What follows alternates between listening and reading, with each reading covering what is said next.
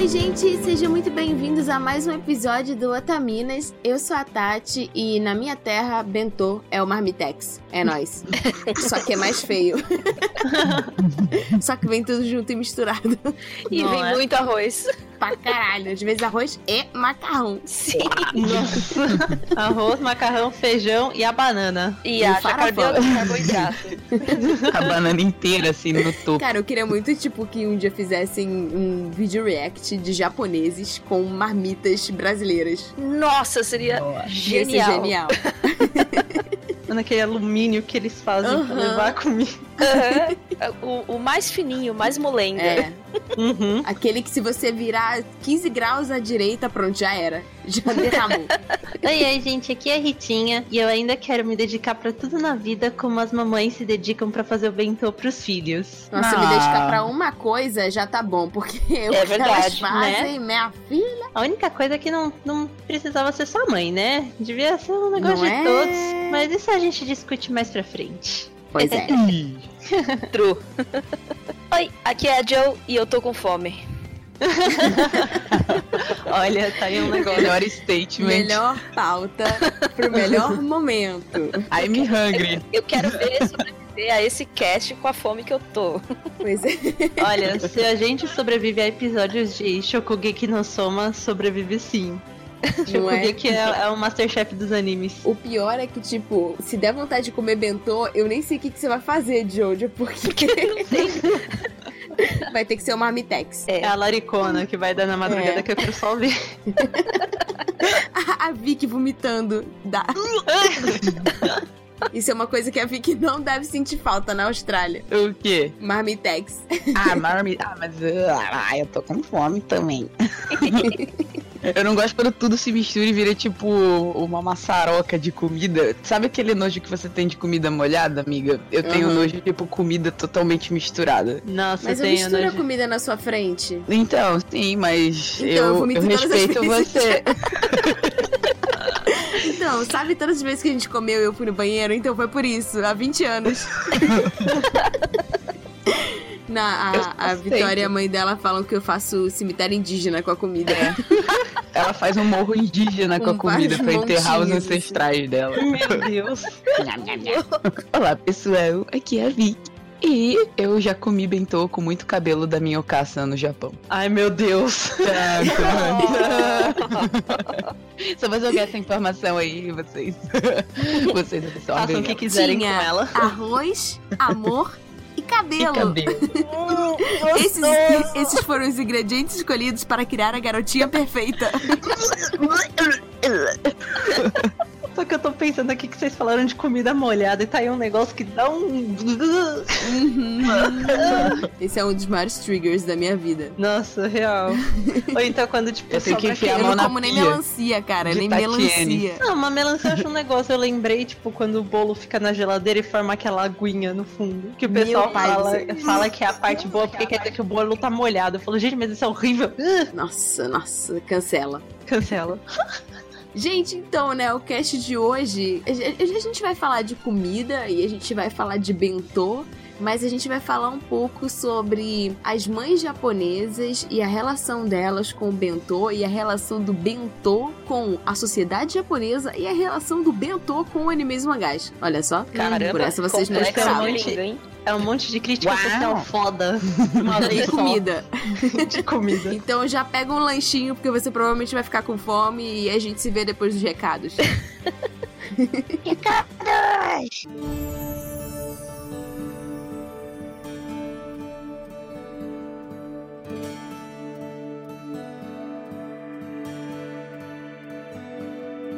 Oi, pessoas! Começando mais uma semana de recados duplo infalível Tati Jojo! Uhul! A nós aqui outra vez.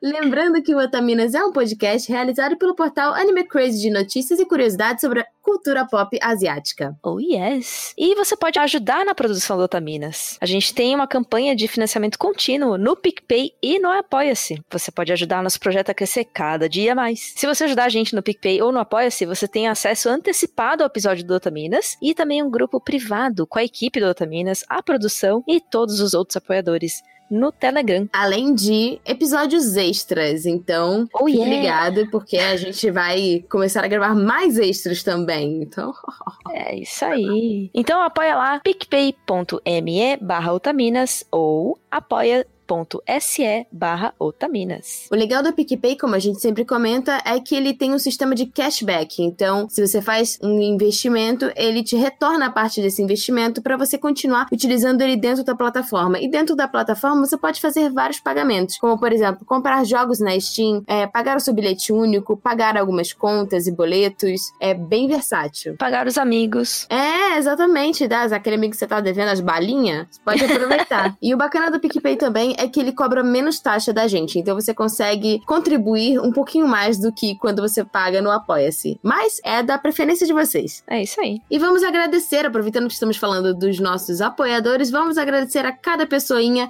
que resolveu apoiar e já estão no nosso grupo do Telegram interagindo com todo mundo. Vamos a eles. Alexandre Nunes, Amanda Bernardes, Amanda Natália, Bárbara Rosa, Beatriz Rebelo, Bruna Cristina, Bruno Teixeira, Caetano Osório Silveira, Camila de Souza, Débora Matias, Di Para Campos, Diego Alves Lima, Edith Garcia, Elizabeth Cristina, Eru, Fausto Felipe, Felipe Peixinho, Fernanda Marques, Gabriel Flor, Gabriel Machado, Gabriel Serro, Heloísa Canali, Heloísa Rocco, Ira Croft, José Veríssimo, Leonardo Matheus Lacê, Lorena Fernandes, Luiz Lacerda, Luan Carlos Sauer, Luan Luiz, Lucas, Lucas Haru, Luciene Nascimento, Maico Mizuhara, Maria Luísa Moita, Mariana Souza, Marisa Cantarino, Marli Cantarino, Maiara, Misaki, Miloca, Pablo Jardim, Pedro Henrique Marques da Silva, Rafael Tavares da Silva, Rafael Trinta Medeiros, Rafaela Lima e a entidade Invisível Chan que está crescendo. Gente, muito obrigada pelo apoio de vocês. Tivemos apoiadores e apoiadoras novos. Muito obrigada. Yay!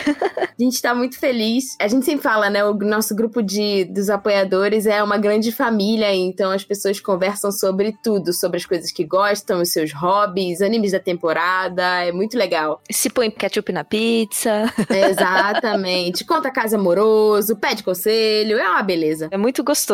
Eu, eu sempre falo que eu deveria participar mais, mas sempre é muito, muito gostoso participar do, na conversa dos, no grupo. É, seja conver- qual conversa for, assim, pode estar falando sobre, sei lá, poeira no cantinho. É uma Sim. conversa fofa sobre poeira no cantinho, eu não entendo. Como que sai uma conversa fofa sobre poeira no cantinho? Mas sai. São pessoas especiais. E lembrando que o nosso grupo, né, do Telegram é composto pelos apoiadores que contribuem com valores acima de 15 kawais. Isso. Então, lembrando, para participar do grupo privado, é só acessar lá picpay.me barra otaminas ou apoia.se barra otaminas. E fiquem ligados, porque nós vamos atualizar as bonificações dos nossos apoiadores, né? Vão ter vários tipos de bonificações, então a gente logo logo vai divulgar para vocês. Em breve, aguardem. E se você quiser mandar cartinhas para nós, otamimos, desenhos, o que você quiser. Poemas, inclusive, porque nós Poemas! recebemos. Sim, a gente recebeu um poema tão lindo. a nossa caixa postal mudou, então fiquem ligados. O novo número é caixa postal 61065 e o resto permanece o mesmo. CEP 05424970 São Paulo, São Paulo. Aliás, a gente mostrou numa live no Instagram, tava eu e Jojo, os nossos otamimos que a gente recebeu e foi muito legal. A gente recebeu um desenho muito lindo e uma cartinha muito querida, cheia de indicações da nossa apoiadora Marimaki. A gente também recebeu um poema lindíssimo escrito à mão. E uma carta do Caio B. E também eh, você ganhou meias. Sim, eu ganhei a meia. Cara, eu ganhei uma meia que veio do Japão, da Uraraka. Simplesmente incrível, que foi o Toshi que mandou. Muito obrigada, pessoal. Ai, gente, vocês são, vocês são muito, muito fantásticos, cara, de verdade. E uma notícia muito rapidinha, é para pessoal de Brasília e arredores, eu, Tati, vou estar no evento chamado X1 Geek, que vai acontecer lá em Brasília, agora nesse final de semana, né, do dia 19, no sábado. Eu vou estar lá junto com o Renan do Anime Crazes, a gente, né, vai fazer um painel lá sobre o Anime Crazes, junto com o Léo Kitsune, gravando um podcast ao vivo sobre o Eu Nunca, eu sempre. Vai ser um bingo otaku muito divertido. Então, quem tiver lá, por favor, dê uma passadinha no evento. O evento vai acontecer no Sesc da 913 Sul, porque tem vários Sescs lá em Brasília, para caso não saibam. Então, é, vão lá, por favor. A gente vai adorar conhecer vocês e tirar fotos e dar abraços. Então, por favor, eu vou ficar muito feliz se alguns dos nossos ouvintes de Brasília, Goiânia, enfim, puderem ir lá me dar um abraço. Ah, eu quero só ver esse jogo de vocês aí. Tem tudo para ser muito legal. E bom, vamos à nossa leitura de e-mail. Se você quiser mandar um e-mail. Você tá ouvindo meu estômago roncando? Não. Ah, tá, porque ele roncou muito alto. Eu fiquei encabulada, desculpa. É que o tema, né, do programa é sobre comida. Então, assim, nada mais justo que o meu estômago roncar, não é mesmo? Sim, eu tô morrendo de fome também. Não é? A gente tá muito temática. Falando em temas, né? Se você quiser mandar um e-mail sobre o tema do programa pra ser lido aqui, é só você mandar para podcast.otaminas.com se você quiser que o e-mail seja lido, por favor, coloque um OBS para ajudar a gente, né, a separar, porque a gente recebe muita coisa. Vocês são muito, muito queridos. Então, se você fizer a questão, avisa lá, por favor, leia o meu e-mail, não os recados. E também você pode seguir a gente nas redes sociais, no Twitter, no Instagram, arroba Otaminas. E no Facebook também. Eu sei que quase ninguém tem Facebook, Putz, mas eu está esqueço. Então, ó, Twitter, Instagram e Facebook, Otaminas. A gente vai para as leituras dos e-mails, mas antes, Meru-chan, por favor, se a pessoa quiser pular para os e-mails, ela tem que ir direto para qual minuto? E bom, vamos começar a nossa leitura. É o João Gabriel Souza Reis. Ele já mandou alguns e-mails pra gente. E ele Sim. disse: Olá, queridas amigas otaminas. Aqui Oiê. estou eu, mais uma vez, para parabenizar vocês por mais esse episódio maravilhoso. Admito que não consegui ouvir ele completo no mesmo dia que saiu. Os primeiros 60 minutos realmente são muito pesados. Então eu tive que parar e deixar o resto para a semana seguinte. Mesmo que eu nunca tenha passado por depressão, gosto de me informar sobre esse assunto, visto que muitas vezes bate aquela sensação de solidão e tristeza que a maioria de nós desse mundo caótico enfrenta. Uma coisa inusitada sobre mim é que quando estou com esses sentimentos ruins, gosto de assistir animes e ouvir músicas tristes. Sou louco, eu sei. Então Sangatsu pra mim foi um banquete à parte, que tenho vontade de assistir novamente. Mas olha, algumas pessoas costumam fazer isso justamente pra extravasar, né, amiga? Sim, sim. Eu ia só comentar, os primeiros 60 minutos realmente são pesados porque a gente jogou um monte de dados e estatísticas e, e, de fato, esses números assustam bastante. É verdade. E em relação a, a ouvir música triste, assistir anime triste também, você não é louco, não. Realmente o pessoal o, é, costuma ouvir músicas tristes pra justamente dar vazão ao sentimento. Já que é pra ir pro buraco, vamos lá, se joga. E ele continua: senti falta de vocês mencionarem animes como NHK ni Yokoso, que fala sobre os dilemas de um hikikomori e se referindo não diretamente à depressão, mas sim à solidão, que na maioria das vezes gera essa doença. É, Natsumi Yujincho e Sakimichi no Apollon. Desculpe se eu sempre cito eles, é que são realmente meus favoritos. Eles passam mensagens muito boas de superação. Realmente. E principalmente Sakimichi no Apollon. Sempre que eles citam, eu falo Sakimichi no Apollon. Sim, a Tati sempre panfleta ele, ele pra mim. Eu ainda não assisti, mas eu vou assistir, prometo. Esses animes têm protagonistas que enfrentam situações como essas e conseguem superar, então são ótimos animes para motivar uma pessoa que está passando por essa fase. Enfim, desejo a vocês otaminas e a todos que ouvem e enfrentam ou já enfrentaram força para superar essa doença. Nunca devemos encarar como vergonhoso, senão nunca poderemos ser ajudados. Se lembre que no fim das contas nunca estaremos sozinhos. Um abraço para todas. Ah, Ah. muito obrigada. Ai, que mensagem linda no final. Sim. Nossa, eu fiquei arrepiada, sério. Aham, eu, eu fiquei com os olhos marejados. Obrigada. Veio num ótimo momento. Muito obrigada pelo carinho. Exato. Ah, e tem um OBS aqui sobre o episódio Eu Nunca Otaku do Anime Crazes, aliás, que, né, que a gente fez um episódio e ele fez tanto sucesso que a gente vai repetir ele lá em Brasília, mas com uma nova pegada. É, ele continua, a Ritinha falou sobre Star Drive, quero dizer a ela que ela não está sozinha, porque eu já assisti também e é muito bom, principalmente as cenas de transformação do protagonista. Provavelmente foi a Ritinha que te respondeu é, por e-mail. Então, assim, saiba que ela está muito feliz por não ser a única que gosta de Star Drive. Eu tava nesse podcast com ela, ela ficou tipo, poxa, ninguém conhece esse anime, então que bom. Tadinha, que bom, né?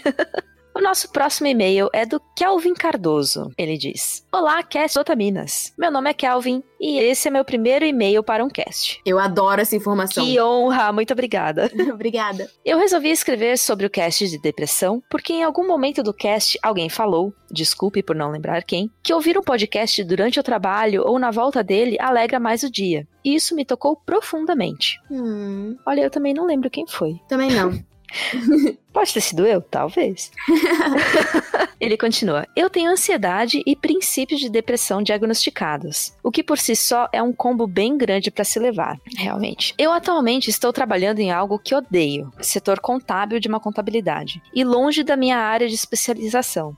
TI. Mas não tenho muita escolha, sou universitário, moro longe da família e preciso me manter. E nessa rotina de fazer algo diariamente que me deixa mal, por pura necessidade, eu me peguei escutando podcasts durante o trabalho e na volta para casa. E foram coisas que muitas vezes me tiraram da rotina enfadonha. Quando vi o cast de depressão, eu sorri, porque eu não estava sozinho. Eu não era a única pessoa ouvindo o cast como uma forma de fugir de uma realidade dura. Aquilo deixou meu dia radiante. E eu não sei descrever o quão bom foi saber que eu não estava sozinho. Hum, você Caramba. realmente não tá sozinho. Não.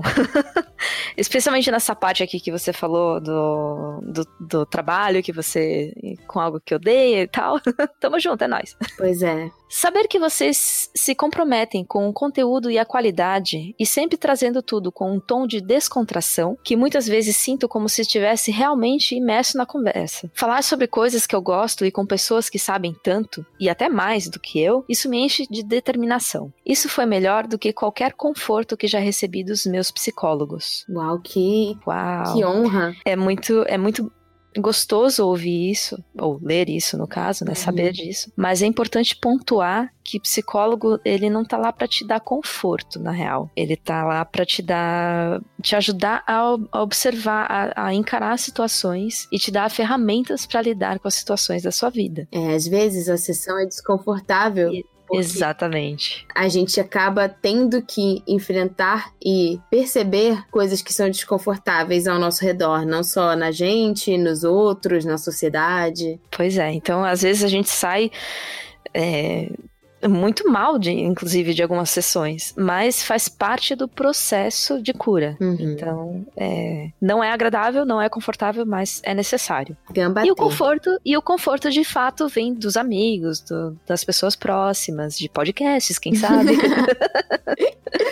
Ele continua: O Otaminas me ajudou muito nesses últimos meses, tanto a manter minha sanidade como a me manter firme, lutando contra meu monstro de duas cabeças que tenho em mim. Só queria apenas dizer que o trabalho de vocês é muito especial e que contribui muito para minha saúde mental. Obrigada, Otaminas. Eu queria dizer que o Otaminas contribui também muito para nossa saúde mental. Então, Puxa, é uma é uma via de mão dupla e é muito bacana saber que esse ciclo, né, de, de apoio tá pra gente como tá para vocês também. Muito obrigada. Obrigada, Kelvin. Obrigada mesmo. Mas enfim, é com esse quentinho no coração que a gente vai para o cast agora? Um cast pois é. gostosinho. É. Gostaria de avisar vocês que seria bom vocês acompanharem esse cast de algum snack, entendeu? Alguma coisa, porque assim, né? A gente vai falar de comida. Então, né? Não digam que eu não avisei. Pega aí o seu miojet e simbora. Vamos lá.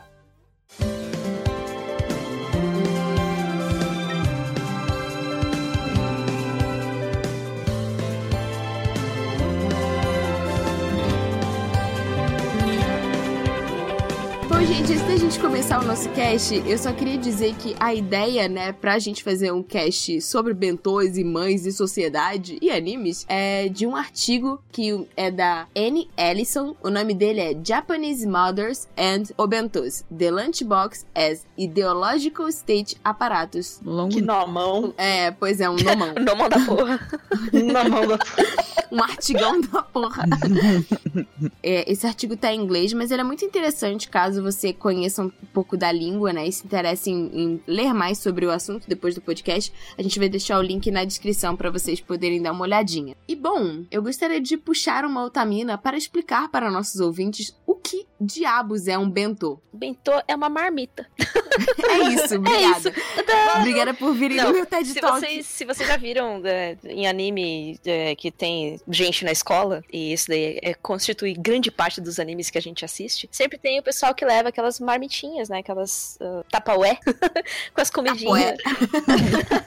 com as comidinhas arrumadinhas lá dentro e tal, tudo, tudo bonitinho. Aquele lá que o pessoal quando abre, assim, você olha e fala, Uau! Aí você pensa, que merda, vou ter que comer miojo. É, pra tentar é suprir a vontade de comer esses troços que não tem aqui. Mas é isso, é aquela comidinha bem arrumadinha que você olha e acha lindo. E tudo parece muito gostoso. Porque Uhum. comida de anime. Uhum. Né, e tem pessoas Oi. que, inclusive, decoram essas marmitas, é, tipo, com personagens. Então, bota, tipo, o Pikachu no meio da marmita. É, Sim. fazem, Faz fazem aquela- ela realmente virar Aquela, arte. é, pega a salsicha e faz um polvo, né? Faz aqueles cortezinhos. Sim, essa aí é clássica É de anime. clássica. Nossa, é clássica E, e demais. também tem, as, tem os coelhos de maçã. Aham. Ó, Olha, eu já tentei esculpir, tipo, banana no formato de gato e parecer um diabo. Então, assim. Oi? caraca, outro dia eu vi um, um meme rolando na internet. e Era tipo. eram umas pessoas tentando fazer imitações de animais de, de comida que servem em, tipo, cruzeiros e cocktails e essas coisas. E aí, tipo, tinha um que era um golfinho feito de banana, assim, o da pessoa parecia morte encarnada, assim. A banana começou a escurecer. o golfinho. Eu, se fizesse que bentô com muitos conservantes. Não é? É, então, e porque até o a da escurece. pessoa tava quebrada. A maçã escurece, né? Então você faz o coelhinho de maçã, aí tipo. Viram cocôzinhos de maçã. É muito engraçado essa relação que o japonês traz com a comida, de que, tipo, a comida não é só gostosa, ela tem que ser bonita e Sim. gostosa, né? Sim, no entanto que depois a gente said. vai conversar. Ai, Jojo. E a gente até vai. Tudo bem. E a gente até vai falar um pouco mais sobre isso, né, mais pra frente, porque é meio que tipo obrigação das mães fazer o prato parecer apetitoso pra criança comer tudo. E se a criança não come alguma coisa, isso é um problema. E é um problema Vai da levar mãe. chinelada, filha da puta. Ah, com a gente seria isso, meu. Mas antes, né, da gente, tipo, falar um pouquinho sobre como, né, as mães, as crianças e os bentôs estão relacionados, vamos falar um pouquinho sobre a questão histórica, né? Tipo, desde quando que o Japão Que e os japoneses... É, que a marmita existe no Japão.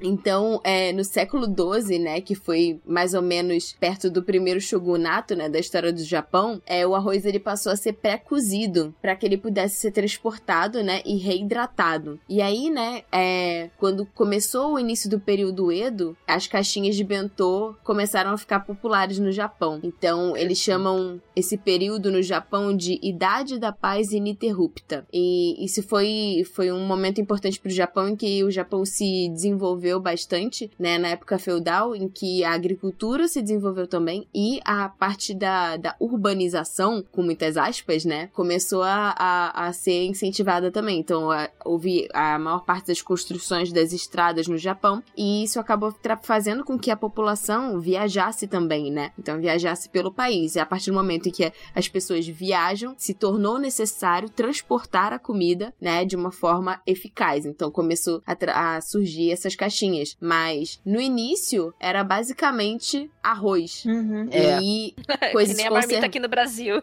Ah, os bolinhos de arroz. Pois As é, o bolinho de arroz, as coxinhas, as coxinhas de arroz e peixe Poxa, também, né? De paz ininterrupta. Onde tem comida, só tem paz. Não é? É verdade. Concordo. a paz do estômago. Em um mundo É. em que se tem bentô, é a Tem paz ininterrupta. Essa é o- é a boa resposta de todos os problemas mundiais. E aí, nessa época, né, é, também começaram a surgir bentôs, tipo, mais sofisticados, que muito provavelmente eram voltados para a parte real, né? Famílias de imperadores e pessoas que tinham Nobres. ah, um certo é, nobres. E aí, por exemplo, o tem um que é muito famoso que é o Hanami é, Bento, Uhum. que ele tá relacionado com os festivais. Né? Então, tipo assim, você usa comidas típicas daquela festividade pra fazer, né, a sua marmitinha, o seu bentô. É tipo na semana do Natal, depois do Natal, que você faz aquela marmita pra levar pro trabalho, sempre tem o resto do peru. Ah, nossa, é uma boa comparação, caralho. Esse É Hanami verdade. Bentô passou muito pra mim a ideia de, tipo, comida de piquenique. Porque o Sim. Hanami é o, é o piquenique, né? Exatamente. E o Mako no Chiben? O Makunouchi, eu não sei o que, que é, depois eu tenho que procurar. É, é porque o Hanami fez sentido, né? Uhum. E aí, né, é, a partir do século XIX, com a industrialização bem acelerada, o bentô acabou sendo visto também como uma oportunidade de negócio lucrativa. Claro. E as lojas óbvio. dentro das estações de de trem começaram a comercializar, né, tipo, marmitas específicas. E depois a gente vai falar um pouquinho sobre isso, porque existe uma classificação, né, de vários tipos de bentô. E aí existem cidades que têm, tipo, bentôs famosos naquela estação de trem. Então virou Ah. até um negócio turístico. Ah, aqui em São Paulo a gente tem o caldo de cana e o pastel, né? Na feira, que é um... são uns negócios. É tipo o cachorro-quente de Osasco. Oh, é bom, hein? Ele é famoso, Ó, a minha então. terrinha, vale a Churra- pena. churrasquinho grego, churrasquinho grego na- no centro de Cacoíba. Tudo tem a sua versão brasileira. Nós temos também, nós também temos, tá bom? Nós também temos aqui japoneses, tá? É. Ritinha, fala um pouquinho pra gente, né? Eu tava falando das classificações, tem um milhão de tipos de bentôs, então, por favor, conte-nos um pouco mais sobre isso. Sim, eu vou, a gente vai citar aqui alguns tipos de bentô. A gente tem o decoben, que vem da união da palavra de decorative, do inglês, né, de decorado, e bentô, que é a marmitinha. Então seria uma marmita decorada, exatamente como o nome já diz. Essas marmitas podem ser decoradas, é, sejam temáticas ou apenas por mudanças pequenas para deixar a comida mais bonita, porque o japonês tem muito essa relação com a comida, de que o bentô bonitinho, principalmente tipo quando feito para criança, ajuda a disfarçar as coisas que eles não gostam, tipo no caso vegetais, o que, né, brócolis. E assim eles comem tudo, conseguindo todos os nutrientes que precisam. E é, É muito que- interessante esse negócio, né, que você falou de brócolis, porque, tipo, cada. Por exemplo, nos Estados Unidos, quando eles querem fazer alguma coisa de entretenimento em que a criança não gosta de alguma coisa, eles sempre colocam brócolis. E, tipo, no Japão, eu não lembro o que que é, eu não sei se é rabanete, mas tem, é uma outra comida. Porque, por incrível que pareça, a maior parte das crianças japonesas gostam de brócolis. Nossa, Então, Ah, tipo, brócolis brócolis é bom. lá. esse lance não é falado era visto engraçado, né? Aham, é muito É. doido isso, porque culturalmente como muda, né? Uhum. Então, tipo assim, ah, num anime Kodomo, provavelmente é uma outra comida que, tipo, faz sentido, né? Para as crianças, tipo, ah, a maior parte das pessoas realmente não gosta. Uhum. Eu lembrei muito de quando é, eu era pequena também e a minha mãe cortava a cebola bem pequenininha, que era pra colocar no Oh. arroz e meu irmão não vê. Que ele falava, mas tem cebola! Ela, não, óbvio que não. Mas, tipo, ele comia porque não via. É, então lá, lá em casa, tipo, a gente teve uma época, a gente sempre comprava, tipo, blanquê, que é tipo um presunto, só que ele é cortado em rodela. Tipo um peito de peru cortado em rodela. E ele é menor. Uhum. E di o meu irmão só gostava disso. E aí teve uma época que não tinha lugar nenhum. Só tinha presunto. Aí, tipo, a minha mãe pegava, tipo assim, tampa de. Tipo, como se fosse, tipo, tampa de Pringles, sabe? Uhum. É, que tampa de plástico. E ela cortava o presunto no- em rodela pra botar, tipo, no- nos sanduíches do meu irmão e ele não perceber que era. E ele, criança é tipo, foda, passou né? anos comendo presunto. Pô, criança é muito besta. Ah, eu, eu- Cara, eu tinha uma época que eu, que eu só gostava de camarão. Adorava camarão. Aí minha mãe, pra me fazer comer peixe, ela inventou que existia o tal do peixe camarão. E aí E você comia. eu comia, achava uma delícia. Nossa, eu só como se for peixe camarão. Mas, mas é engraçado isso. Eu acho bonitinho até certa idade, tipo, ter esse, porque é uma maneira de incentivar, né? Sim. Aí nisso, ai, ai que fofinho. Peixe camarão é ótimo. hein? eu tô pensando aqui num, sei lá, um peixe com a cabeça do camarão, sabe? Peixe camarão, uma delícia. Coma, Jojo!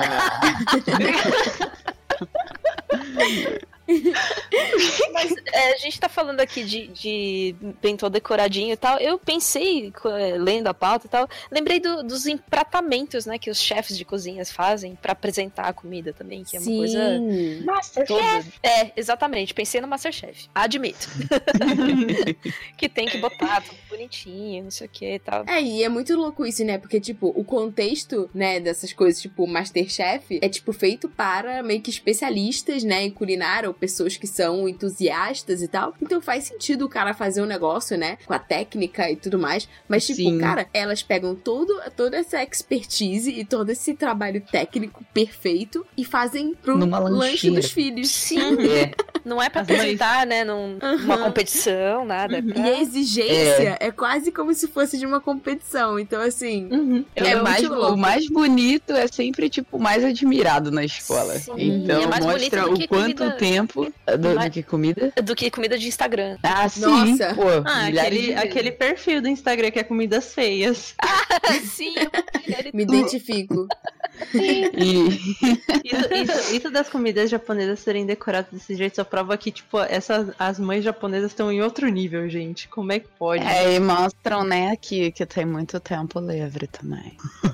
Ah, Mas, várias, assim, quanto mais bonito, ah, é porque a pessoa tem mais tempo pra fazer. Não tô falando que todos, né, óbvio, mas Uhum. mais É. tempo a mãe tem de fazer aquilo, porque normalmente, pelo que eu vi, assim, tinha, eles arrumavam bonitinho, mas na pressa no dia a dia era normal, não tinha nada muito complexo. Mas os que, os que tinham, tipo, bem trabalhadinho, com decoraçãozinha, normalmente é mais voltado para as crianças mesmo, como a Rita citou. E quando tinha muita decoração, era porque o- a, a pessoa tinha tido tempo, entendeu? Normalmente Uhum. eles no dia a dia não vem super decorado, pelo que eu lembro. Uhum. É, a gente ficou falando da, do Decoben. E agora a gente tem também o Ekiben. É, Eki é, vem da palavra de estação e bem de bentô, né? Que cada tipo de bentô, cada. As estações de trem. Opa, peraí, peraí, deixa eu voltar. Uhum. É, que é quando as estações de trem são um caso à parte, que cada uma tem o seu tipo de bentô com especialidades locais. Então vem dessa brincadeira. Tem gente que viaja o país parando em cidades só pra comprar os bentôs diferentes. É, É segundo. tipo capturar os, os Pokémon. Não é? As marmitas de Hokkaido mais ao norte, tipo, levam arroz com muitos frutos do mar. é, e a das regiões ricas vem com carne bovina, como Kobe ou Takayama, é, que costuma ter carne Wagyu. No Japão, a carne é muito cara. Então, tipo, quanto mais carne, mais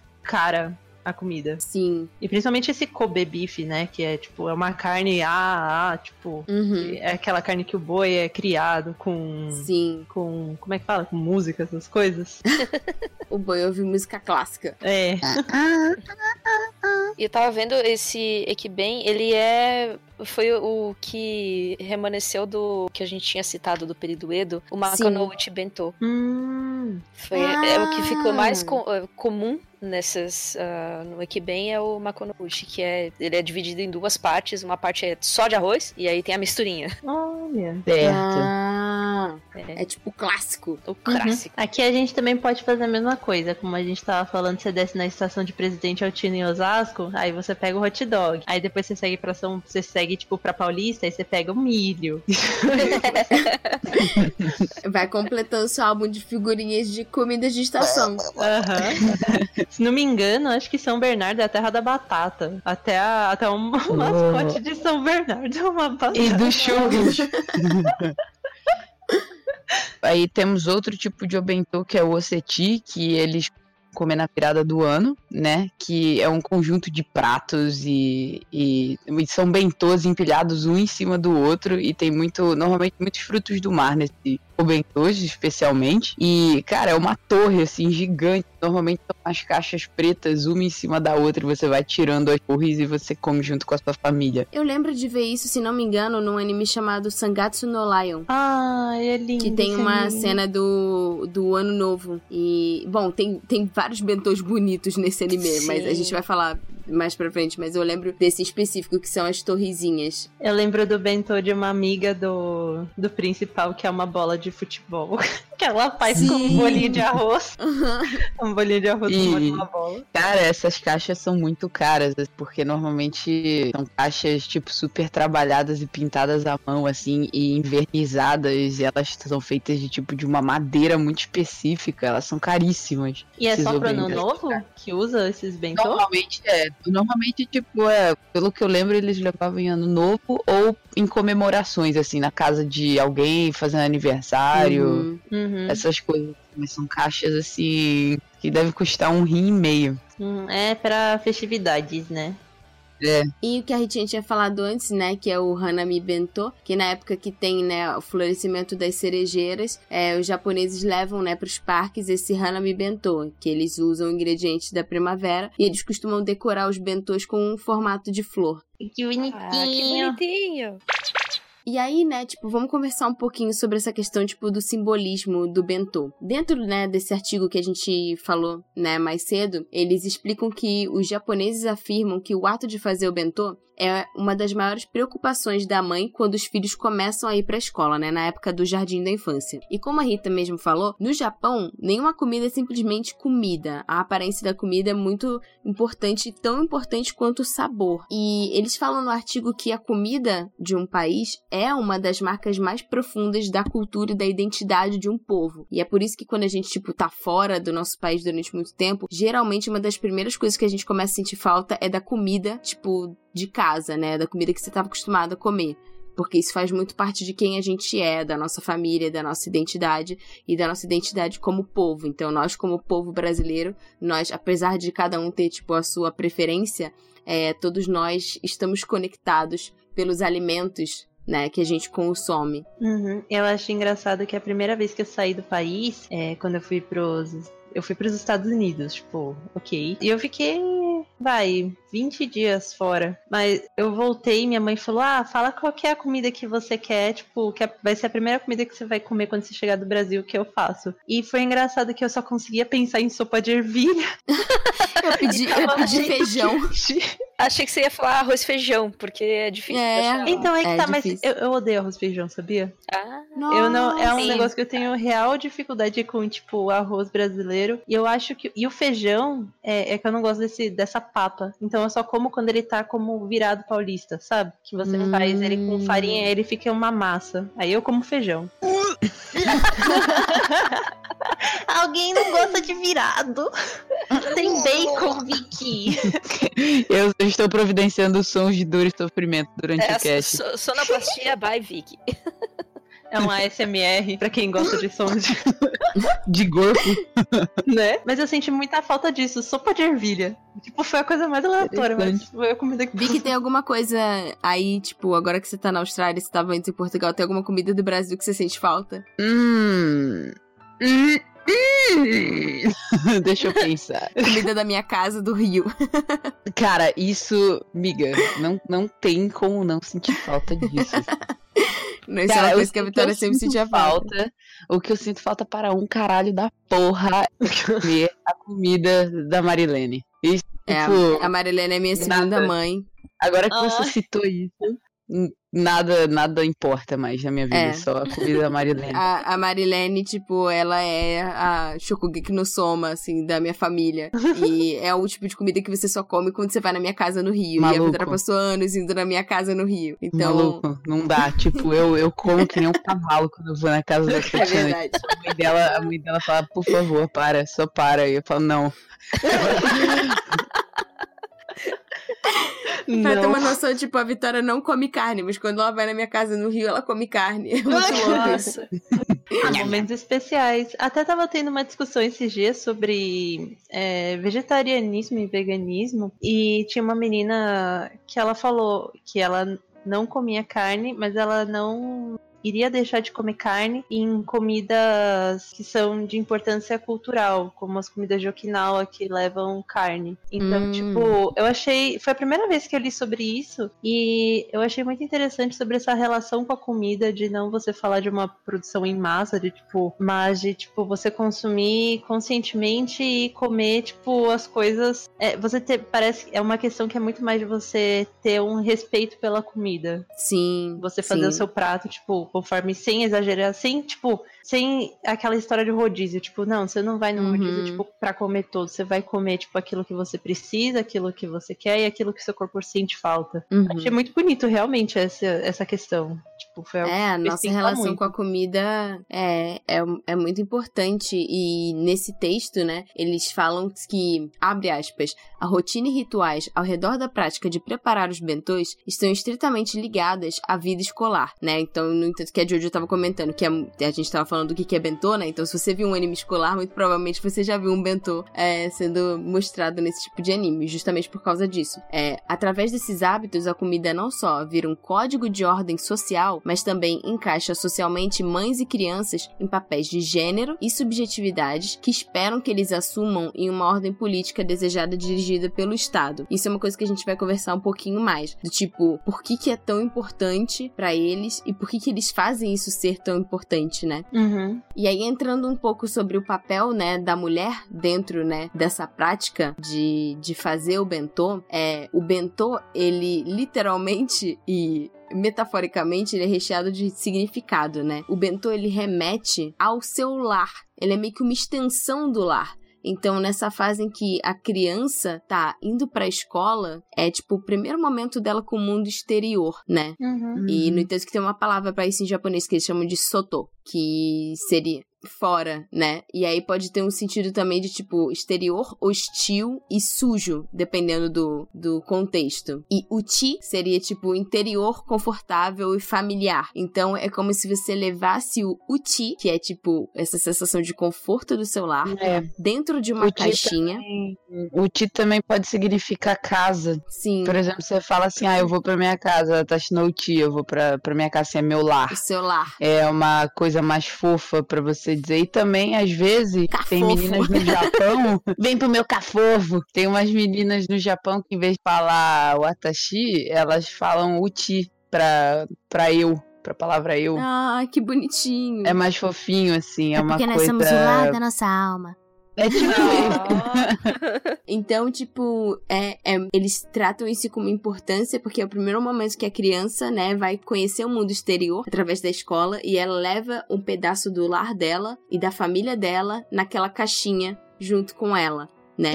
E, Que gracinha. então, é, as, as mães, elas passam, tipo, muito tempo, né, de manhã e, tipo, no dia a dia delas, preparando esses lanches. Não só, tipo, separando ingredientes, comprando e, né, fazendo realmente, literalmente, o, o preparo dos lanches. E o bentô, ele é visto como um o símbolo do comprometimento da mulher com a maternidade. Então, tipo assim, através do bentô, por isso que tem essa questão toda, tipo, dele ser perfeito, é, É. que ela deve inspirar o filho a ser igualmente comprometido. Tipo, ela sendo comprometida como mãe tem que inspirar o filho a ser comprometido como estudante. Deus. Caramba. É muito É, mais é porque cai né? tudo, cai tudo em cima da mãe, assim, depois, tipo, esse que é o, o É, problema. se, se Sim. o filho não vai bem, é culpa da mãe. Eles têm até É, um termo tipo chamado isso. que é Kyo Iku Mama. Tipo, é o termo que eles dão pra uma mãe que executa a responsabilidade de mãe, tipo, vigorosamente. Que é tipo o É, exemplo. porque você, é, você tem que dropar tudo na sua vida quando você tem uma criança, né? Principalmente Sim. no Japão. Por isso que muitas mulheres hoje em dia lá, elas não querem ter filhos, porque tem vários significados dessa história. Primeiro que elas têm que parar de fazer tudo que elas estavam fazendo antes, porque a responsabilidade social perante as outras pessoas ela vai demonstrar enquanto ela ter um filho, teoricamente tem que ser a mais perfeita possível, né? Então, assim, você tem que virar realmente o que a gente chama de dona de casa. Você tem que É uma viver. super mãe, né? Exato, você tem que viver, tipo, diretamente e totalmente para o seu filho e seu marido, né? Então elas. ah, muitas delas odeiam esse contexto hoje em dia, elas não. Elas não se encaixam mais nesse padrão. E ao mesmo tempo que muitas dessas meninas e mulheres estão quebrando esse, esse, essa construção social, né, japonesa, a sociedade também não aceita. Né? Então, Sim. eles veem assim de uma maneira estranha, assim, a, a mulher que não quer se desleixada, né? dedicar à família, É né? muito contraste, Sim. né? É muito contrastante com a tradição deles e com certeza o Obentô significa muito porque mostra todo esse cuidado que a mulher tem, todo o tempo e Sim. dedicação que ela vai ter com a criança e com o marido, porque ela não faz só para os filhos, ela também tem Uhum. que fazer pro marido, né, para ele levar no trabalho. Então, quanto mais cuidado, mais bonito, mais bem preparado mostra a- o quanto ela se dedicou e quanto ela é dedicada à família. Mas assim, eu lembro, eu fiquei em três famílias diferentes quando eu morei lá. A primeira família que eu fiquei, que eu ia ficar por um tempo limitado, assim, um mês, um mês e pouco, é. A mãe, ela, tipo, você. Ela, durante o dia, ela era muito ativa e ela fazia tudo. Ela tinha três filhos e um marido. E ela fazia tudo pra eles o tempo todo. E eu vi ela preparando os obentôs deles. Ela, inclusive, Hum. preparou alguns pra mim também. Tipo, cara, ela fazia muito. Mas no final do dia, ela todos os dias. Brincadeira. Eu, eu descia as escadas, ou sei lá, tava saindo do banheiro, alguma coisa assim. Ela estava na mesa, deitada com a cabeça, a testa enfiada na mesa, tipo, completamente cansada. Exausta. E, e a Mark exausta e a maquiagem dela toda derretida. E, tipo, parecia que durante o dia ela usava uma máscara de, tipo, mãezona. Só que à noite, quando chegava esse ponto, os filhos iam dormir. E eu, eu normalmente era a última a, a ir dormir. Ela, tipo, essa máscara caía e ela virava uma outra pessoa, assim. Ela ficava muito. é, ela, ela se tornava assim grossa. Isso era todos os dias. Ela, eu ia perguntar qualquer coisa, ela tava grossa, assim, sabe? Uma pessoa cascuda, Exausta. exausta, e, e essa máscara caía, assim. Então eu, você via que ela só tinha essa construção durante o dia. Essa imagem de mãezona e mulher dedicada, só que à noite você via que ela não estava gostando do que ela fazia, assim, literalmente. Uhum. Então, É bem foi, era, era muito louco. É bem problemático isso, né? Porque a mulher acaba perdendo completamente a identidade de quem ela é. É. Vive em Uhum. função de fazer isso pro, pro marido, pro filho. E, e, óbvio, não, não é só isso, tem que gerir toda a casa, tem que fazer É. compras e não sei o quê. Só que é tudo em função deles e não, e não mais em função dela. É que não é algo natural, né? A gente vê que é algo forçado, porque uma coisa é você se dedicar, porque realmente é aquilo que, tipo. É um hobby É um que te faz hobby. feliz, é, né? é alguma coisa, Yeah. ou mesmo tipo algo que você gosta de agradar, mas quando surge como essa questão de ser uma imposição, então até o que se a gente parar pra pensar, a gente tá em 2019 e das mulheres casadas, é, apenas 20% delas voltam pro mercado depois que casam e têm filho. É. Isso em 2019. Então, assim, o contando que o número de casamentos já está reduzido. Então, ainda é muito difícil pensar, tipo, o, o processo lá para esse tipo de, de revolução social acontecer é muito mais retardado ou devagar, tipo, do que, por exemplo, aqui. Sim, e no entanto que no artigo eles falam que o bentô ele é um símbolo do que a mãe é e do que ela espera que a criança se torne. E eles falam, né, que tipo, por conta dessa cobrança excessiva, né, tipo, se a criança tem sucesso, a mãe é elogiada. Se a criança falha, a culpa é da mãe, né? É, Caramba, o pai é meio que isento. Não é a criança que não estudou, não é? É, Pois é. Foi a mãe que fez, É. a, que fez a comida e ela, sei lá, não caprichou. Ficou retardada. Tô esperando essa cidade mudar. Só tô comendo pipoquinha olhando, tipo, essa babaquice de longe. E aí a gente tá falando do mercado de trabalho, né? E por conta dessa cobrança, as, muitas mulheres não conseguem trabalhar nem em, em trabalho de meio período, né? Que eles chamam, usar o baito, porque a rotina da maternidade é um dever que muitas vezes é atribuído somente à mulher e que se ela não puder se dedicar, ela vai estar falhando socialmente. É, tá vendo? Então- Aí, essa parada. Não Elas tem falham. como você voltar no mer... não tem como você voltar no mercado com uma vida louca dessa. Nesse artigo, ela entrevista essa moça. Ela é uma americana que ela foi morar no Japão com um filho pequeno. Então ela meio que conta da experiência dela tendo dificuldade em se encaixar nessa rotina Uhum. da maternidade, Ah, ela como americana, se encaixar nessa rotina da maternidade japonesa. E aí ela entrevista uma moça chamada Minami, que é uma ex-cantora de ópera. E aí ela fala que, abre aspas, ser mãe no Japão é excluir praticamente tudo da sua vida. Que foi exatamente o que a Vicky disse. A mãe, aquela moça, cara, ela, tipo, ela não fazia absolutamente mais nada da vida dela. Tipo, ela só vivia pra ele. E no final do dia, eu. Eu era a única que via o quão irritada ela tava com tudo isso. Assim, o quanto ela fingia, sabe? Eu não sei explicar. Tipo, foi a minha convivência com eles durante um mês e meio que eu percebi todos os dias ela, ela, ela só criando essa imagem por conta da família dela e por conta do aspecto social que envolvia. E eles, assim, eram uma família mais abastada, porque eles moravam. O cara deveria ganhar bem, né? O pai, eles moravam numa casa de três andares no Japão, uma casa. E, tipo, cara, eles tinham sala pra visita, estilo. ah, estilo japonês, tipo, tudo massivo, grande, os quartos. Então, assim. é, eles eram conhecidos na vizinhança. E, tipo, isso é uma coisa que, que nem tem essas coisas assim de dondoca fofocando no Brasil, tem a mesma coisa em Uhum. qualquer outro lugar. E lá na rua, tipo, elas saem e ficam com as vizinhas ficam conversando entre si, falando da vida uma da outra. Né? E isso era muito frequente, assim, eu via. Agora, as únicas pessoas que saíam desse padrão de construção produção. É, foi a, a mãe da minha última família que eu, que eu convivi, ela trabalhava o dia inteiro porque eles, eles saíam do padrão da família da família ideal japonesa, né? uhum. né? Eles eram, eles eram o que a gente considera Yankees. Então, assim, ela não se dedicava uhum. tanto às marmitas, depois eu vou contar uma história absurda. E uhum. aí. É... e eu vi, assim, a outra coisa que, que a Tati citou da mãe solteira americana, que foi morar lá, tipo, mães solteiras no Japão, cara, tipo, é uma das coisas mais mal vistas que eu percebi, assim. Toda vez fala assim, ah, essa mãe é solteira. Tipo, ela se como separou do cara, falhado, ou o cara né? foi embora.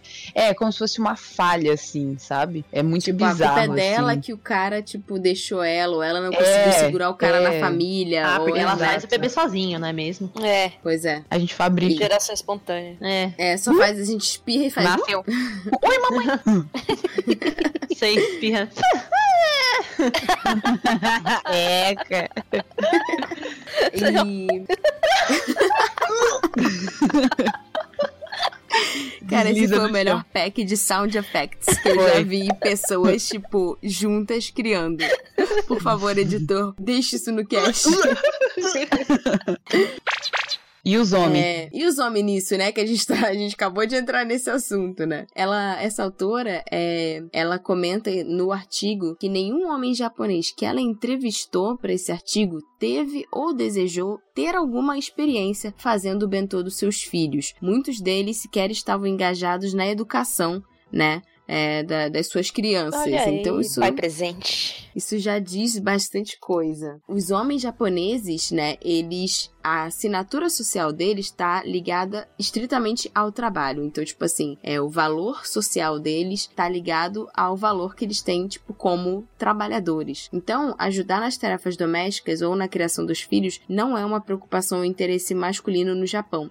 No entanto, que eles têm um nome é, para homens que, tipo, gostam de fazer isso. Eles chamam de ikumen, né? Homens que, que estão ligados às tarefas domésticas. E existe um novo termo agora no Japão chamado bento danshi. Ah, que interessante. Que, que agora, tipo assim, que são homens que estão começando a participar né, e fazer o bentô de seus filhos, mas é muito pouco ainda, né? E eles falam que, tipo, esse interesse masculino, na verdade, esse desinteresse masculino é, japonês em fazer parte, né, da criação dos filhos e do, das tarefas domésticas, é, continua baixo, mesmo que cada vez mais mulheres estejam entrando no mercado de trabalho e tendo o que eles chamam, entre muitas aspas, no Japão, de empregos de homem, né? Então, tipo assim, você não ter um trabalho doméstico no Japão seria considerado você ter um emprego de homem, porque mulheres, é, muitas vezes, socialmente são, como a gente conversou antes, é, incentivadas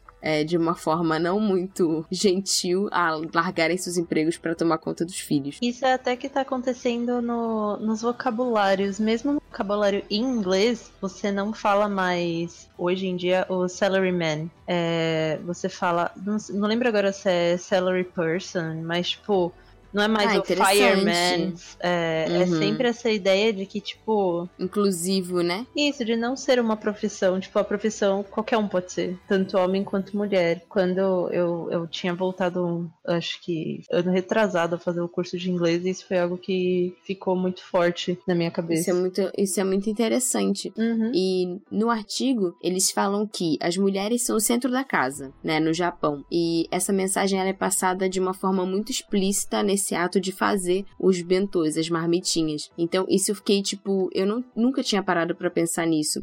E aí eles falam que o Estado se beneficia dessa mensagem, tanto com a criança dependendo do trabalho da mãe, quanto das mães sofrendo essa pressão absurda para fazer né, essas tarefas domésticas. As instituições do sistema, principalmente do sistema educacional, encorajam e promovem essas tradições como uma ideologia. Então, tipo assim, é como se, tipo, o trabalho do homem, ele pode ser, tipo, extraído com mais potência pelo sistema se os homens tiverem mulheres em casa para se apoiarem fazendo todo esse ah, trabalho doméstico. então, tipo assim, as mulheres, elas se tornam uma forma barata de trabalho doméstico e de gerenciamento familiar. Uhum. Que aí o cara, ele não precisa, tipo, perder o tempo dele fazendo essas outras coisas. Ele só se entrega totalmente ao trabalho dele. É, tipo, uma forma uma forma indireta de atuação, assim, de tipo, espremer a pessoa até o limite dela. Sim. Pra ter capacidade total, cara. Mano, que Não, mas merda. você sabe que eu não lembro se é, se é imposto ou se é até uma questão de salário, que tipo, o homem paga menos imposto se a mulher dele não trabalha. Tem, Não, é. que- o como é homem. Tipo, o que eu tinha visto é que, por exemplo, é, o homem só pode ser promovido se ele for casado. Uhum. E tem umas coisas relacionadas Sério? ao salário do cara. Sim, é. Caralho.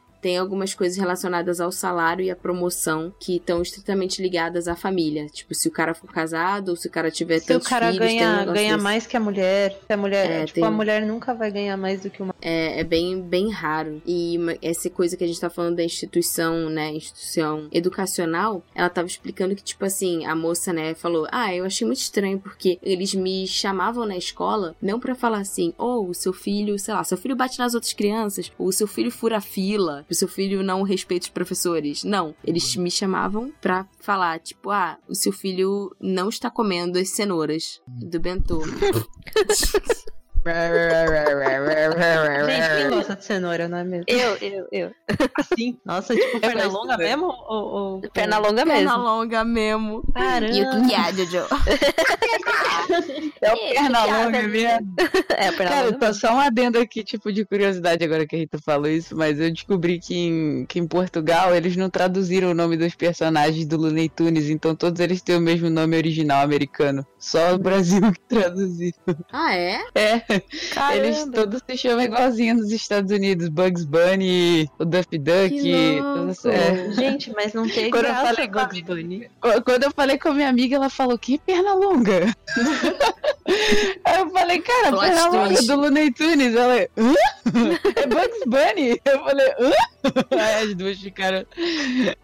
Não tem nada a ver com o cast, mas eu lembrei também. É, eu Adorei. lembrei também, é, esse negócio, né, tipo, da, da, da escola, tá dentro disso, né, que ela fala, né, não só que a... a ficava chamando ela pra falar assim: "Ah, é, você tem que se esforçar pra fazer o seu filho comer todo o bentô". E aí, tipo assim, na escola, ela fala no artigo que, tipo, é o primeiro momento, tipo, que a criança tá saindo de casa e encarando é, o mundo de fora e a sociedade. Então é como se a escola fosse meio que um laboratório de como aquelas pessoas, aquelas crianças vão ter que se comportar em sociedade. E aí tem uma palavra que eles falam chamada Shudan Seikatsu, que significa tipo vida em grupo. Então no jardim de infância a criança aprende que tipo a subjetividade, né, meio que a individualidade dela, na verdade é determinada por pertencer a um grupo e não pela escolha de interesses pessoais que a criança tem. Cara, então, mas isso já também é ensinada. muito hipócrita da parte da, da sociedade deles, assim, não te cortando, amiga, mas tipo, é muito Imagina. hipocrisia, porque eles falam dessa história de tipo, ah, temos que saber conviver em, em, em sociedade, em grupos, só que tipo, quando eles crescem e aí eles começam a criar esses problemas individuais, assim, é, assim, tipo essas coisas assim de querer se, se afastar, é, ou, ou eles desenvolvem assim dificuldade de falar com outras pessoas, eles também não ajudam a resolver, entendeu? Eles incentivam através do mercado de consumismo e, e, e criando ah, coisas Válvulas por de fora escape, né? Pra- Exato, pra ser uma válvula de escape pra essas pessoas, ao invés de, tipo, ajudá-las realmente, entendeu? Então eles Sim. criam um comércio em- no, no topo dessas pessoas e eles esquecem todo esse princípio que eles ensinam desde criança e blá blá blá. Mas enfim, é só isso. É, sim, não, mas é, é muito verdade isso do tipo.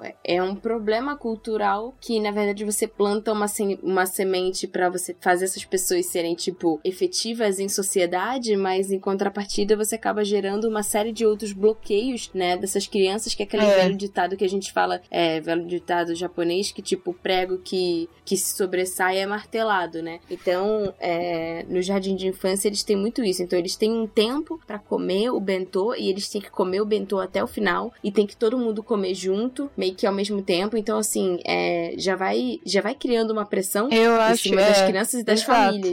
Eu acho que, tipo assim, se eles. Tudo bem, eles vêm vivendo assim, tipo, há milênios e tudo mais. E é, e é claro que muitos aspectos disso ajudam a sociedade deles a funcionar muito melhor que outros, né? Mas eu acho que, assim, se eles respeitassem desde a infância a questão da individualidade da pessoa e, e, tipo, mostrassem. É, tô falando isso de um ponto de vista, assim, neutro, né? Não tô falando que a Uhum. nossa situação, por exemplo, no Brasil é mil vezes pior. Mas, assim, se talvez eles deixassem as pessoas serem mais livres socialmente falando no Japão desde a infância, ao mesmo tempo que eles ensinassem todas essas coisas positivas sobre como conviver em grupo, eu acho que as pessoas cresceriam menos enraizadas nesse saudável, problema. né? Exato, nesse problema, tipo, de socialmente ter que se encaixar em tudo e depois, mais tarde, desenvolver problemas psicológicos, assim, ou, ou situações que façam com que eles se isolem ou que criem outro Uhum. ah, eu acho que isso ajudaria, né? Porque toda hora essas coisas, assim, tudo tem que ser feito de determinada hora, ao mesmo tempo, desse jeito, você tem que ser igual a todas as outras pessoas. Aí depois, quando eles crescem. Isso, assim, falando a questão também, o bento pode, pode ser, tipo, uma coisa pequenina em comparação com todo o resto, mas, tipo, é uma das mostragens do que existe. Sim, é um recorte, né?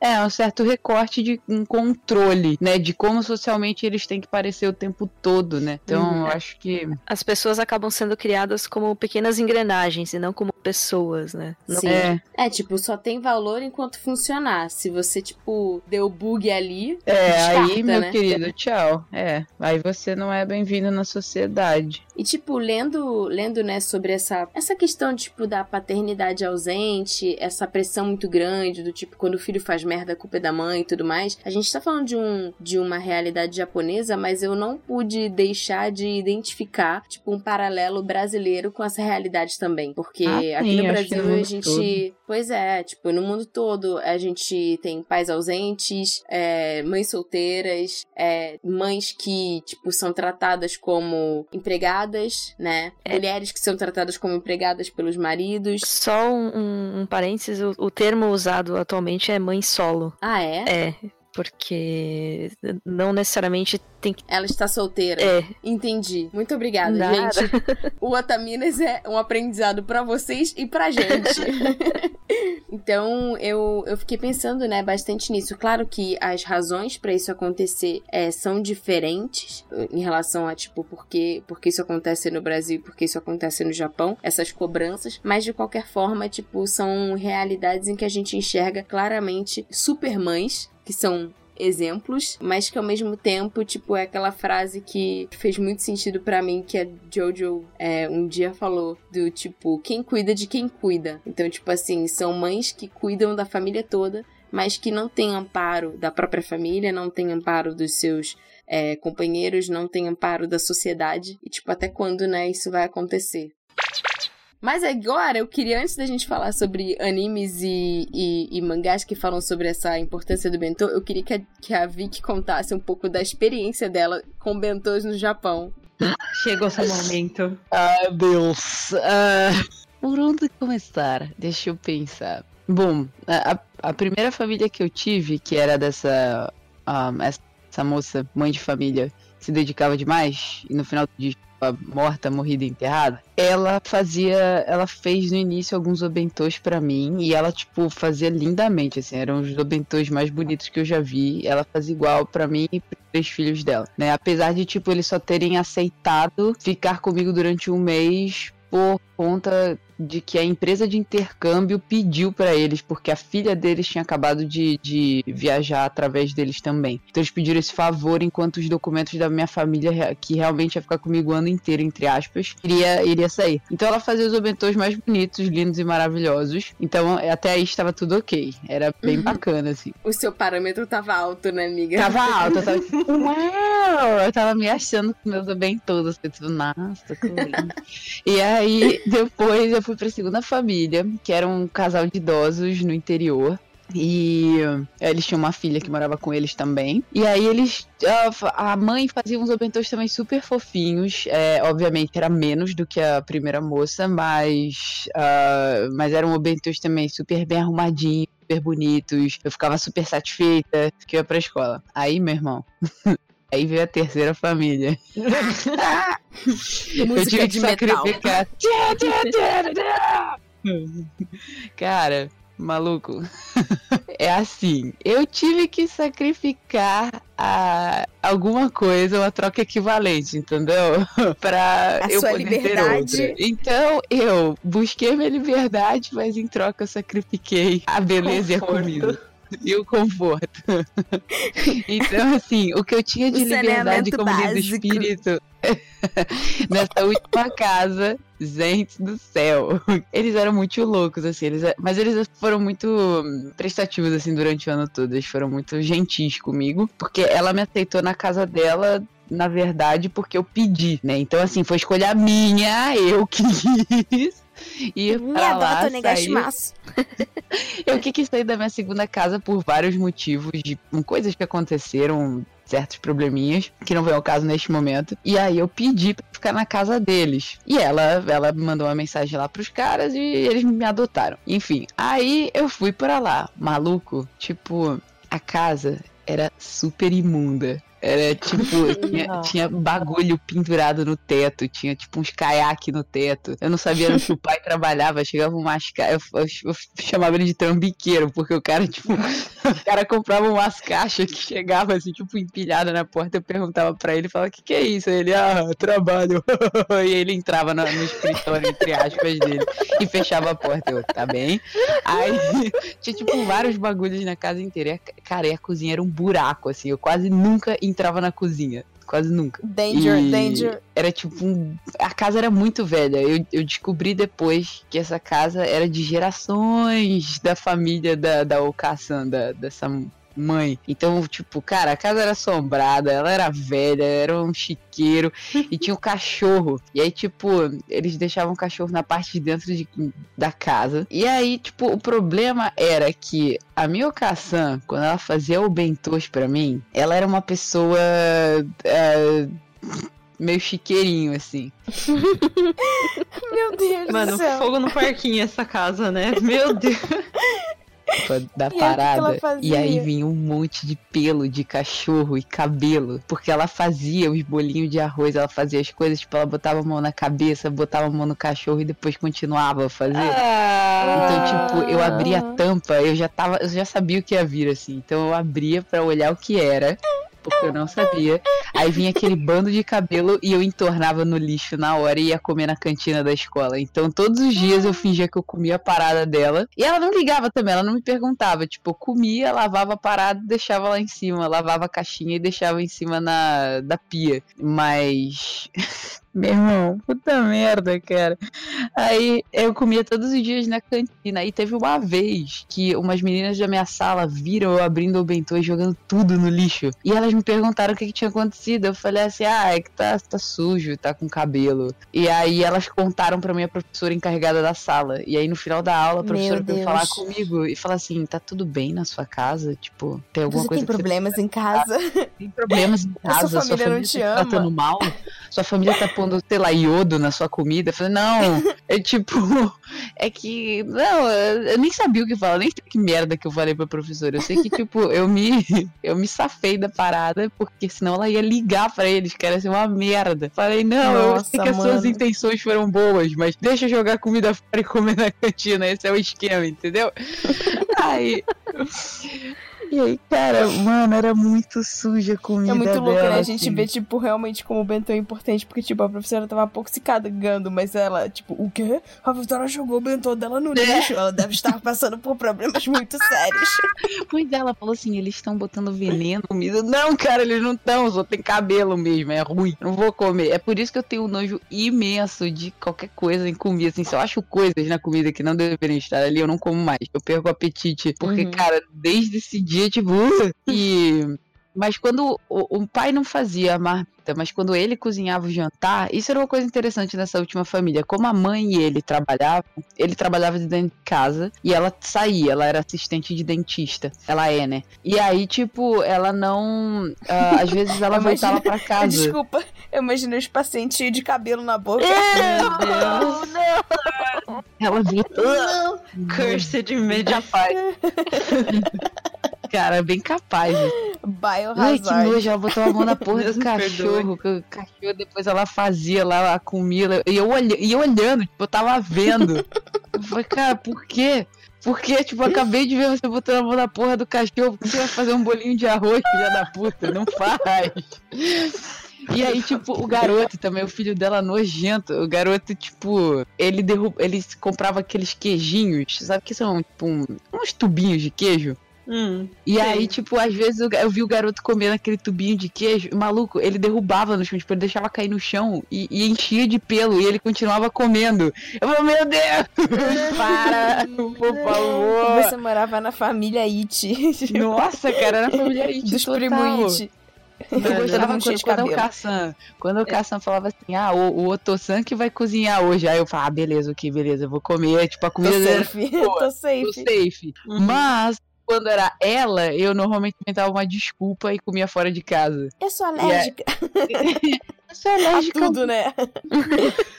Mas o que, você come nada? Mas você comeu ontem? ah, mas é que hoje eu tô alérgica. hoje eu decidi ser alérgica. E aí, cara, mas eu nunca vou esquecer. Isso não tem nada a ver com o bentô. Mas essa foi minha, minha saga com a Não, porra do bentô a e o cabelo e sujeira. É, o que eu acho máximo- sujeira. O que eu acho o máximo dessas histórias é que se viveu os três extremos. Uhum. Eu vivi os três, Você eu, eu vivi, você pegou- tipo, a ascensão do Bentô e a, e a queda. Ascensão e queda. A ascensão e a queda do Bentô, assim, cara, tipo, muito. A minha mãe, cara, quando eu voltei e contei isso pra minha mãe, minha mãe ficou puta, porque eu não contava isso pra ela na, na época, né? Porque senão ela ia falar, tipo, você saiu daquela casa pra morar nesse chiqueiro. Eu falei, pelo menos eu tenho liberdade. porque aí eu podia fazer o que eu quiser nessa casa, porque era dentro da cidade, eu podia ficar na rua quando eu quisesse, eles não se importavam, os outros lugares não, eu tinha toque de recolher, era tipo, tudo certinho, então eu tive que sacrificar uma coisa pela outra, e algumas, alguns homens morreram no caminho, tipo, o Bentô. e aí eu tive que deixar pra trás. Só que eu lembro, nunca mais eu esqueci que o pai, uma vez, e cara, ele sempre ficava bêbado. Isso não tem muito a ver com os obentos, mas assim, tem a ver com a parte de comida suja. Ele ficava bêbado e aí ele adorava tocar shamisen, que é aquele, é aquela violinha, violinha havaiana japonesa.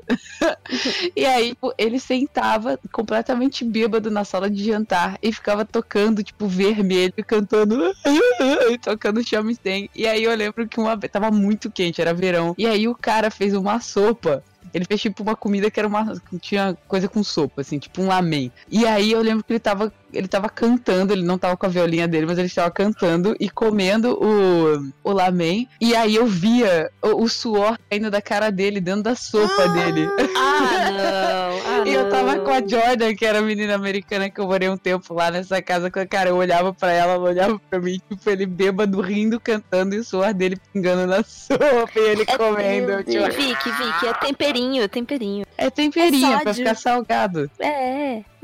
Delícia. Meu Deus do céu. Pois é, gente, eu vivi os extremos. Enquanto os outros lugares eram extremamente lindos. Tipo, as comidas, cara, gente, a primeira família, a mulher, ela fazia umas refeições à noite, assim, o jantar, fudidas de maravilhosas, assim, tipo, muita comida. E aí eu cheguei no ápice de comer sopa com suor, então. Balancei muito bem as suas escolhas, crianças. Nossa senhora. Aí agora a gente vai falar um pouco sobre alguns animes, né, que, tipo, retratam a importância do bentô. Um deles, que é o primeiro que você sempre lembra, que é o Amama to Inazuma, é meio que, tipo, meio que uma inversão. Então é como se é um pai solo e a mãe fazia, né, as refeições da criança. Então ele agora tem que, tipo, ele meio que tem uma jornada dupla, ele tem que tomar conta da filha dele. E é muito bonitinho, é realmente muito bonitinho. Tipo, a forma como ele, tipo, se esforça pra, tipo, fazer a filha, sabe, se sentir acolhida novamente, não sentir tanto a falta da mãe. É realmente muito fofinho. A Ritinha, foi, foi você que colocou, foi você com certeza que colocou Madoka aqui. Claro que Sim. foi. é porque em Madoka Mágica, logo no primeiro episódio, é, pais da, da Madoka têm os papéis invertidos. E eu acho que isso. Ah, a mãe que Sim. trabalha, não é? Isso, a mãe é uma, vamos dizer assim, salary woman, vamos dizer, já que, tipo, tem o salary man e ela, tipo, ela é uma pessoa de um cargo muito alto na empresa. E o pai dela ficou responsável por cuidar da casa, tanto que ele tem uma, uma nas primeiras cenas, ele cuidando de uma hortinha da casa, da Madoka e do irmãozinho, nenenzinho delas. Uhum. E é muito. E foi o primeiro anime, na verdade, que eu vi. Que quando eles estão se despedindo, tipo, ela tá indo trabalhar, ela dá um beijinho no bebê. E ela dá um, ela dá um selinho no pai. Oh, Verdade. É. Eu achei oh. muito. Porque eu fiquei Ousada. tipo, então, e aí ela chega e ela dá meio que um high five na Madoka. Então foi um negócio que assim. Nossa, ela é muito tipo. Pra frentex. top. É, Ela é pra Frentex. eu fiquei impressionada que é logo no primeiro episódio. Tipo, gente, é coisa de 10 minutos, sabe? Isso é muito bacana. Uhum. É, no, eu também trouxe o Mirai no Mirai, que é do diretor Mamoru Hosoda, que é o mesmo de Bakemono no Ko e aquelas crianças lobos, Okami Kodomo. Uhum. Hum, sim. Ah, é muito E- triste esse filme. Ah, É. Okami Kodomo é. Ele é. Mas esse Mirai no Mirai é, é fofo. E tem um momento que, tipo, mostra a mãe voltando a trabalhar depois de ter os filhos. E nesse momento, tipo, o pai, ele é arquiteto, se não me engano. E ele fica responsável, tipo, ele faz home office. E a mãe explica, tipo, ó, pra lavar roupa, você faz isso, isso e aquilo. Pra você fazer isso, é isso, isso e aquilo. E tem a comida do bebê que você vai ter que, tipo, dar pra mamar pra ele. E mostra ele tentando trabalhar. E, tipo, mil coisas, tipo, acontecendo. Tipo, inferno, tipo, tocar puteiro em volta.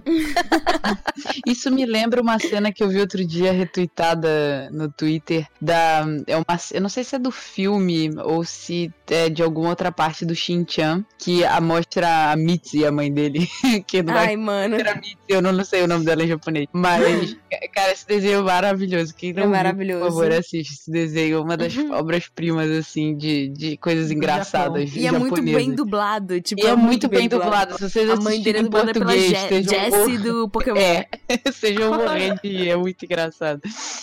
E vale a pena ver dublado, cara, esse, esse desenho. E aí, tipo, mostra uma cena dela levantando. É igualzinho. A Tatiana faz igualzinho, cara. Faz de novo, vai, só pra todo mundo. Vai, vai, vai lá.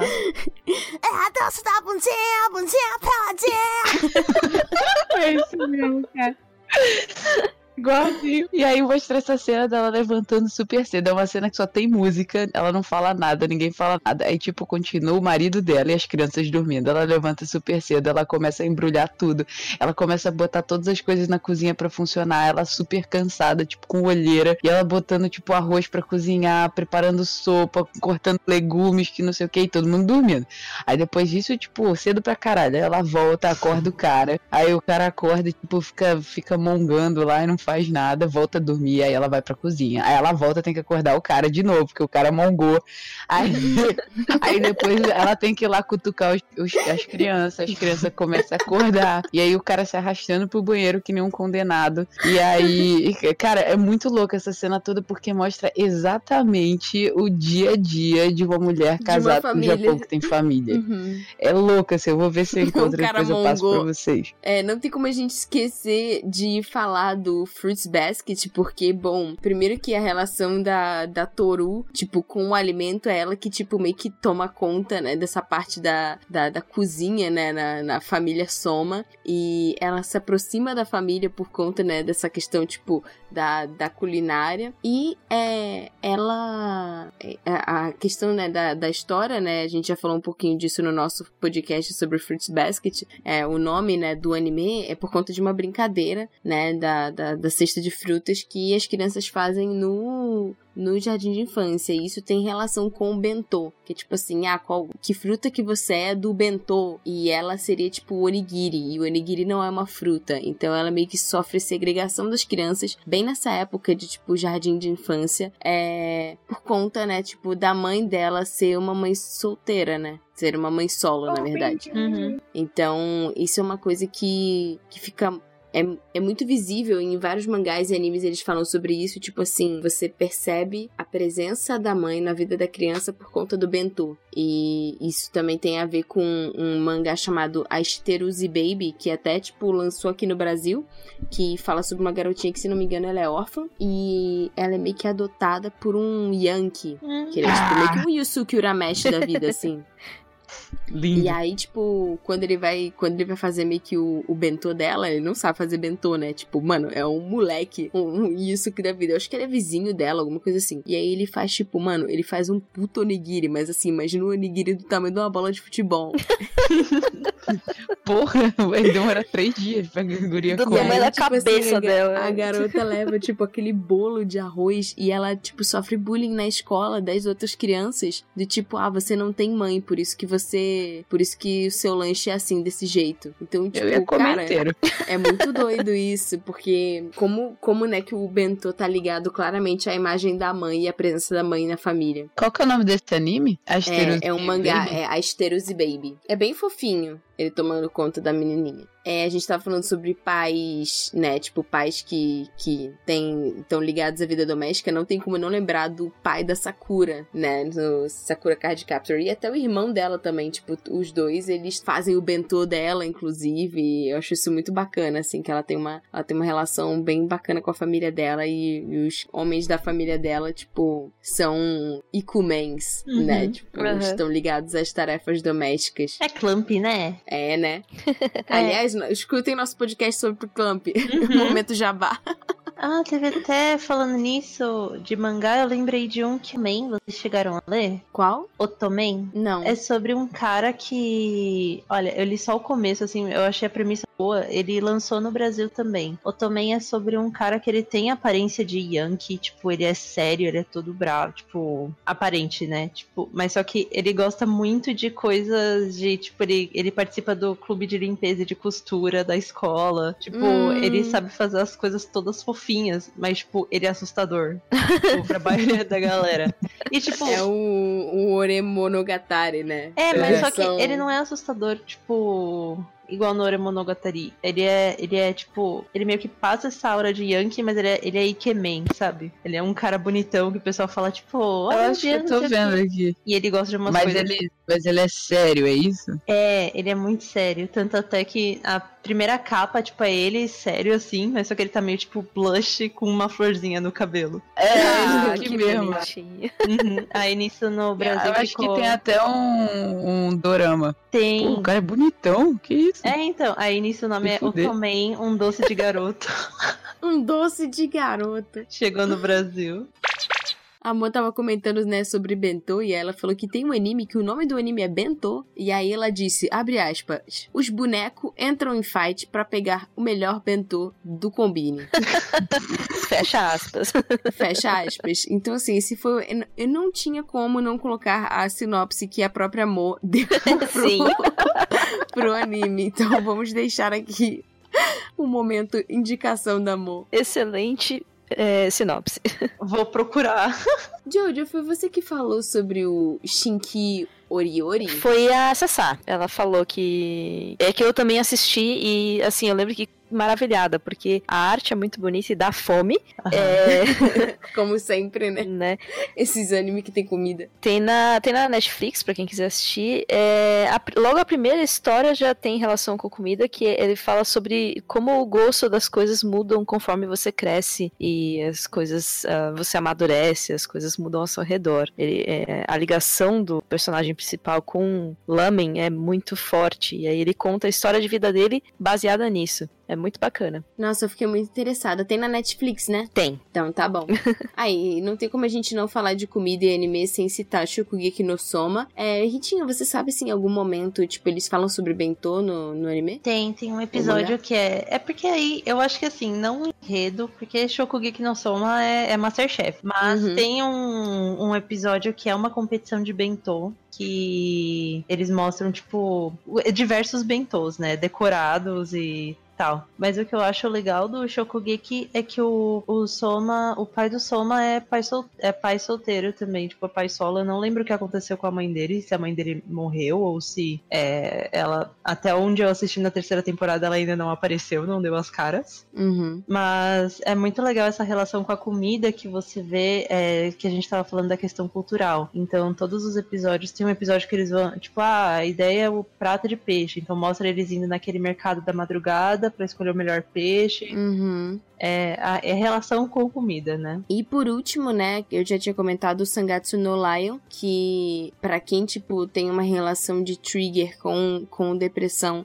a gente não recomenda muito porque ele retrata de uma forma muito fiel, é, uma pessoa com depressão, mas o- os alívios, né, não só cômicos, mas alívios afetivos que tem é, no Sangatsu, do núcleo, né, das vizinhas dele, né, da, da família que acolhe o protagonista, é muito legal e é muito bacana ver como é, não só Sangatsu, né? Vários animes eles trazem a comida no anime como não só um respiro atrativo visualmente pro telespectador, mas também tipo um respiro sentimental, né, pros protagonistas. Então, tipo assim, são sempre momentos de confraternização, de relações é, afetivas entre as pessoas, né, de troca, e isso é muito bacana, né? uhum. né? Como a gente falou, comida não é só comida, é. né? Comida é identidade, são laços. Todo, todo o cuidado que, que as irmãs têm com o personagem principal, o Kiriyama. Né? E sempre, tipo assim, elas, elas fazem comida para ele, elas fazem quentinha para ele. Sim, tipo... é, ele se sente muito acolhido. Aliás, até a gente assistindo, a gente se sente acolhido, uhum. né? Quando tá na, na casa dela.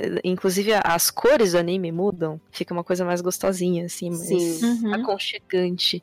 É bem aconchegante. Essa parte é minha parte favorita. Na verdade, eu continuei assistindo Sangatsu por causa até delas. onde eu parei por causa delas. Uhum. Porque se não fossem elas, eu não teria conseguido continuar. E eu acho que essa é a intenção mesmo, do tipo, se não fossem elas para ele no anime, ele também não teria conseguido continuar. Isso que eu ia então, falar, exatamente. Então, assim. E eu tava quebrando a cabeça aqui para tentar lembrar, não sei se vocês conseguem me ajudar. É um, algum anime que eu assisti recentemente tem uma, uma estudante que quer preparar o bentô para um colega de classe. Ela prepara, inclusive, só que ela, ela fica. Ela não consegue entregar e tal.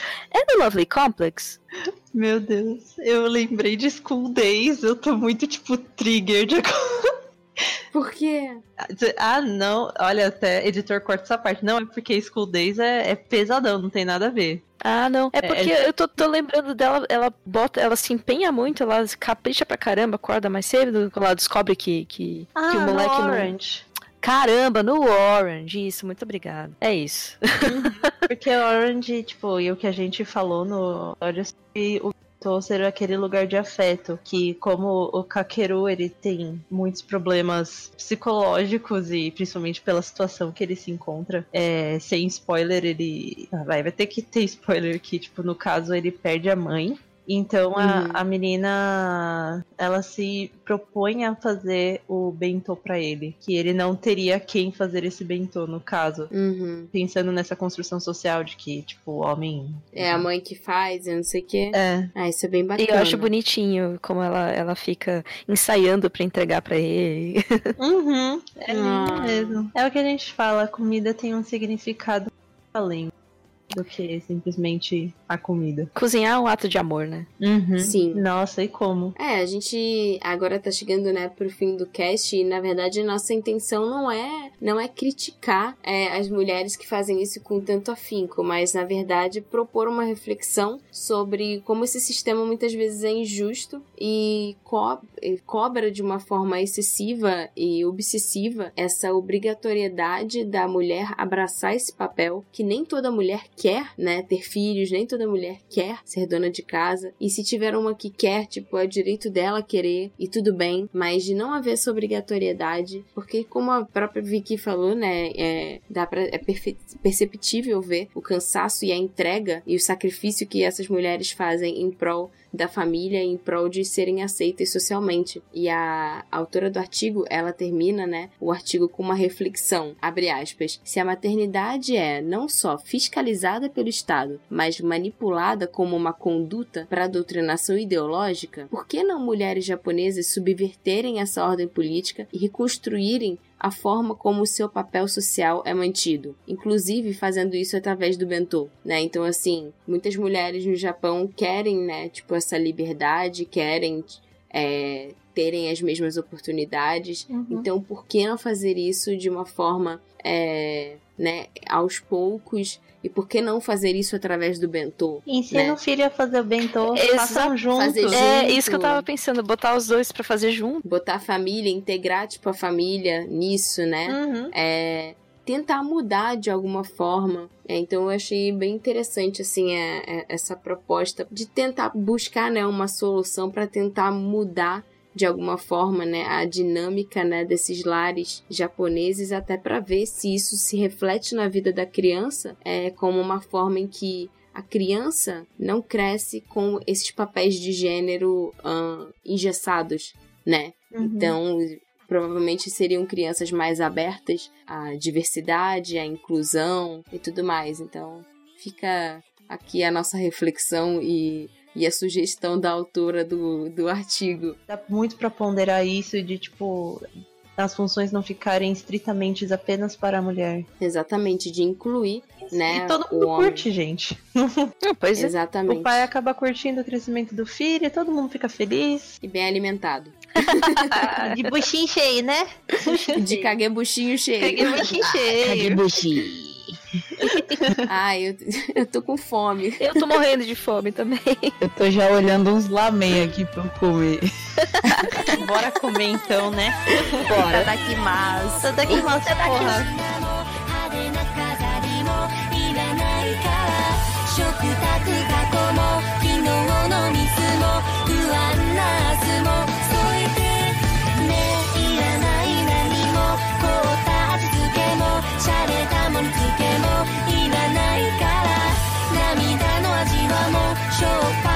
でも